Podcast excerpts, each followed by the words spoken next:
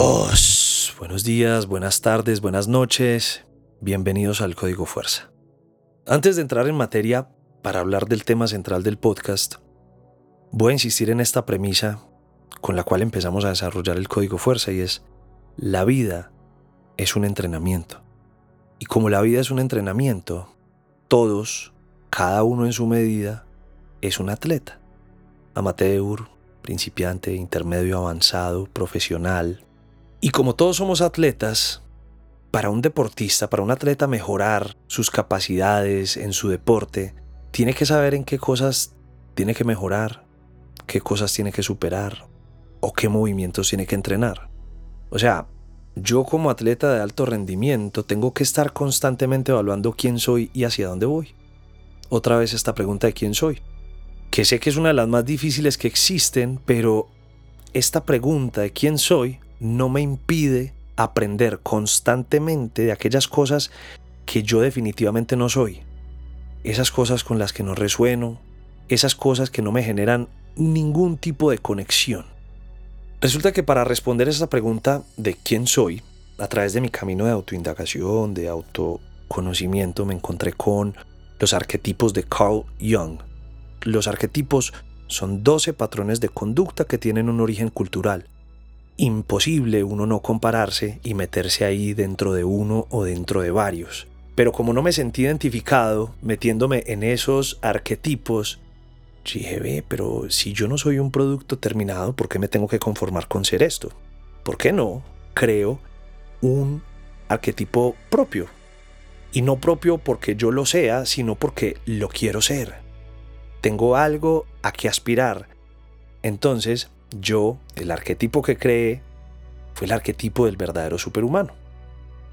Un verdadero superhumano es una persona normal y corriente, una persona resiliente, una persona luchadora, con ganas de salir adelante. No es pues el, el del carro, el de la casa, el de la plata, el de la misión en el espacio, no.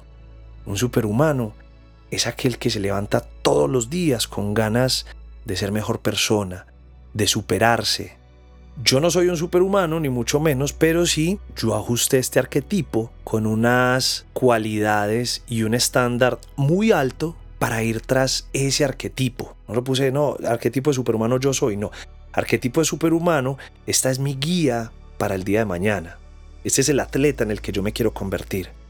Pero para eso tengo que entrenar. Entonces yo ajusté este arquetipo para ir tras esas cualidades como si fueran metas porque me pareció positivo tenerlas y las he venido trabajando a nivel personal. Ahora sí, para entrar en materia con el tema que les tengo para hoy, les quiero primero contar que anoche estaba leyendo un blog y leí algo que me dejó tan, tan pensativo, que es el tema del que vamos a hablar hoy. Quiero dejar claro que esto que les voy a contar es muy posible que le pase a muchas personas, que a otras personas no les pase. Incluso a mí me ha sucedido. Mi interés no es señalar, mi interés es que reflexionemos sobre el tema, que tratemos de entender cuál es el problema y abordar una posible solución, así como en el entrenamiento. Si yo sé que el problema es sobrepeso y el sobrepeso está haciendo que tenga un desequilibrio hormonal y entonces esto me lleva a la diabetes, yo tengo que saber exactamente qué entrenamiento voy a aplicar para bajar de peso. No es cualquier cosa, no, es algo específico. En este orden de ideas, yo creo que este es un tema que a todos nos puede interesar, porque todos estamos inmersos en el tema de las redes sociales. Este ejemplo que estoy por contarles es un ejemplo de la vida real. Y les pido por favor pongan bastante atención. Resulta que Nick era un joven vegano el hombre aspiraba a ser alguien en las redes sociales, a ser popular en las redes sociales, tener millones de seguidores. Quería influenciar a otras personas. El problema es que el contenido que él creaba no lo veía nadie. No tenía una audiencia desarrollada. No era un contenido que le agradaba a la gente. Entonces no tenía mucho engagement.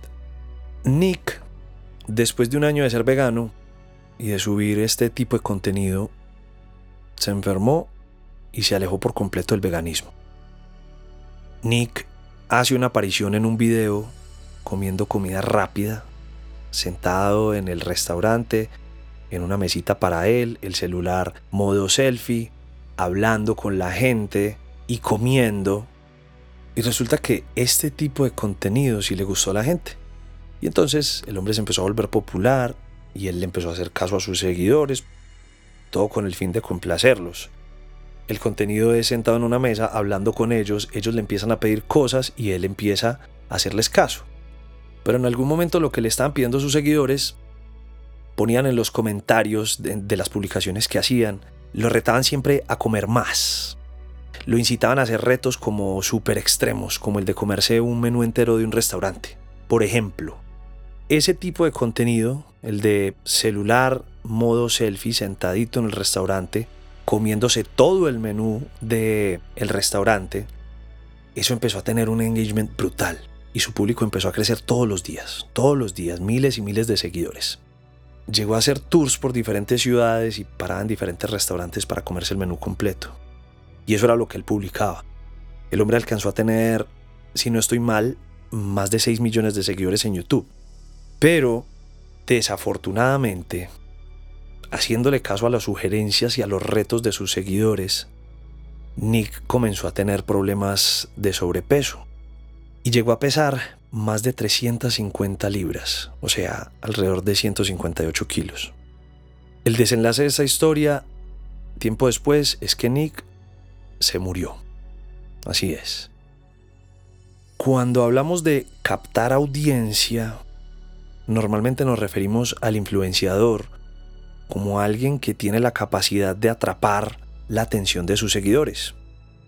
Pero de lo que no caemos en cuenta es que la audiencia a veces y muchas veces también atrapa al influenciador. Teniendo en cuenta que el influenciador no se trata de alguien que tiene más de mil seguidores o cinco mil o diez mil o cien mil o millones. Influenciador es alguien que tiene una cuenta en redes sociales y de manera periódica sube contenido.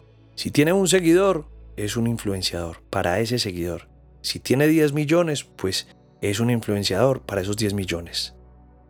Esto que les acabo de mencionar sobre cómo la audiencia puede atrapar y moldear la mente del influenciador está catalogado en la actualidad como una enfermedad y es conocida como captura de audiencia. Y es esencial para poder entender la influencia y el ecosistema online en general. La captura de audiencia es una fuerza irresistible en el mundo de la influencia, porque es un proceso tanto consciente como inconsciente en quien la ejecuta. Mientras que muchos piensan que es una simple decisión de negocios de un influenciador, pues no, voy a hacer contenido para esta marca y voy a hacer lo que la gente quiere ver y me van a pagar tanto y yo les voy a dar tantos resultados esta es una situación que va mucho más allá. Es algo mucho más profundo que una simple transacción. Y tiene que ver con el reemplazo gradual de la identidad de la persona por una identidad hecha a medida y personalizada para una audiencia específica. Para entender esto cómo sucede, debemos considerar cómo las personas llegamos a identificarnos a nosotros mismos. La identidad de una persona está siendo constantemente redefinida. Uno siempre está cambiando, uno siempre está mejorando o empeorando, pero algo siempre está cambiando. Y para que exista un cambio, necesitamos una retroalimentación constante. Esa retroalimentación viene normalmente de otras personas. No tanto por lo que dicen que ven, sino más bien por lo que nosotros pensamos que ellos ven en nosotros. Desarrollamos nuestras personalidades imaginándonos a nosotros mismos en los ojos prestados de otras personas, tal como cuando usamos un espejo para vestirnos, para cambiarnos, para arreglarnos. Existe la posibilidad de quedar despeinados, desarreglados o que algo salga mal. La falta de esos ojos y miradas de otras personas para refinar nuestras personalidades nos convierte en salvajes. Por eso es que las personas que son criadas en aislamiento se convierten en salvajes, adoptando el personaje como el comportamiento de las bestias. Para poder ser alguien, necesitamos otro alguien ante el cual podamos ser nosotros mismos. Nuestras personalidades se desarrollan como un rol para complacer a otras personas llenando las expectativas que creemos que ellos tienen de nosotros. El sociólogo estadounidense Charles Cooley llama a este fenómeno el looking glass self, mirarse a sí mismo en el espejo. La evidencia de esto es diversa e incluye la experiencia diaria de vernos a nosotros mismos a través de la mirada imaginaria que nosotros suponemos que alguien nos hace. El efecto spotlight. La tendencia de la gente de alterar su comportamiento cuando están en la presencia de otros ojos. Se llama el watching eye effect. Y la tendencia de la gente en lugares virtuales de adoptar las personalidades de sus avatars en un intento de llenar sus expectativas. Este se llama efecto Proteus. Hace mucho tiempo, cuando vivíamos en comunidades pequeñas, comunidades familiares, el looking glass, ese efecto, nos ayudaba a ser esas personas que nuestros seres amados querían que fuéramos. El problema es que ya no vivimos en comunidades pequeñas alrededor de aquellos que amamos y conocemos. Hoy, medianamente, podemos ver imágenes de lo que la gente publica a través de sus redes sociales. Y lo que la gente publica en sus redes sociales definitivamente no es un indicativo de quién realmente son. Y así, la gente se convierte en alguien para un público abstracto, una ilusión abstracta. Cuando los influenciadores están analizando el feedback, los resultados de su engagement, muchas veces encuentran que sus comportamientos más extravagantes, más exagerados, son los que más reciben atención y aceptación dentro de su público, lo cual los conduce a reacomodar, a recalibrar pues sus personalidades de acuerdo a las señales sociales mucho más extremas que las señales que realmente se reciben en la vida real. Y haciendo esto, exageran tanto sus personalidades que se convierten en caricaturas de sí mismos. La caricatura rápidamente se convierte en la marca distintiva de la influencia.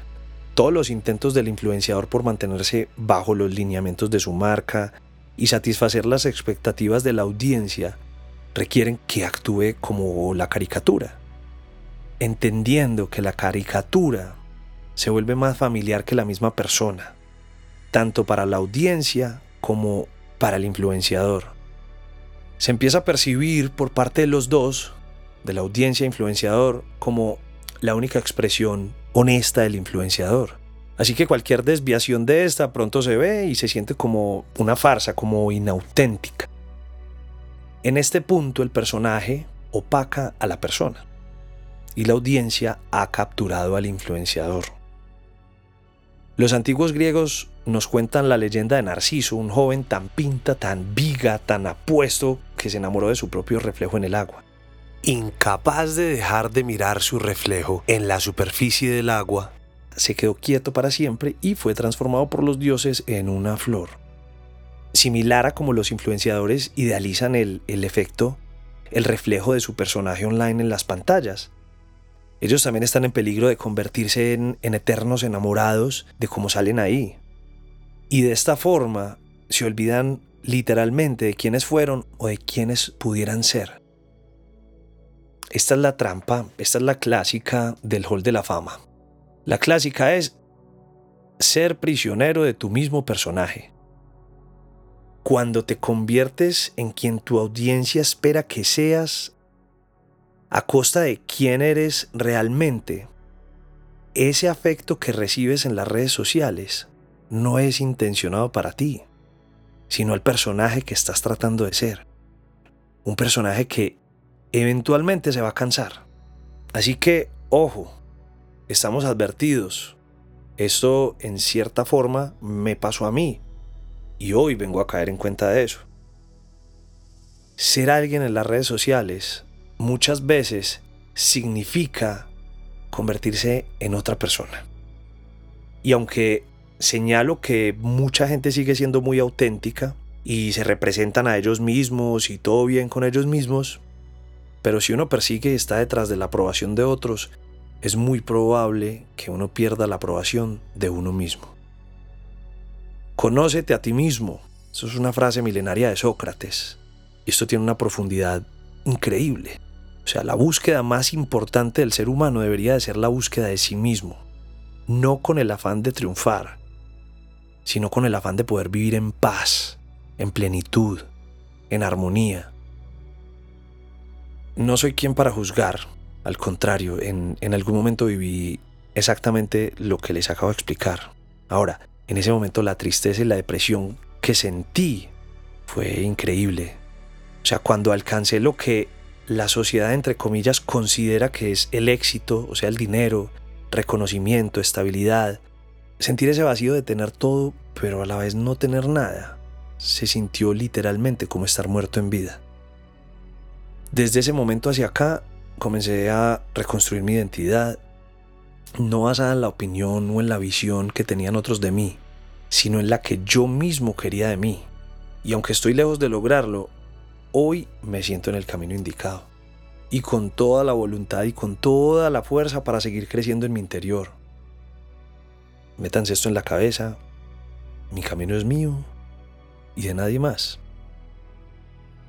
Llegará un momento de la vida en donde me va a tocar caminar solo pero si se está preparado, se camina por encima de lo que sea. Quiero terminar esta reflexión y este podcast con una pregunta para ustedes, para los que me están escuchando. Oh, pues, ¿qué es lo que realmente quieren para sus vidas? ¿Qué es lo que tú realmente quieres? Intentan abrir el Instagram y buscar lo que otras personas quieren para ellos, no. Esto es un ejercicio aquí entre nos sin abrir las redes sociales. Esta es una pregunta para que cierres los ojos y reflexiones sobre todas aquellas cosas que tienen una influencia sobre ti y afectan la forma en cómo ves la vida. Nos vemos en la próxima. Os. Dios los bendiga.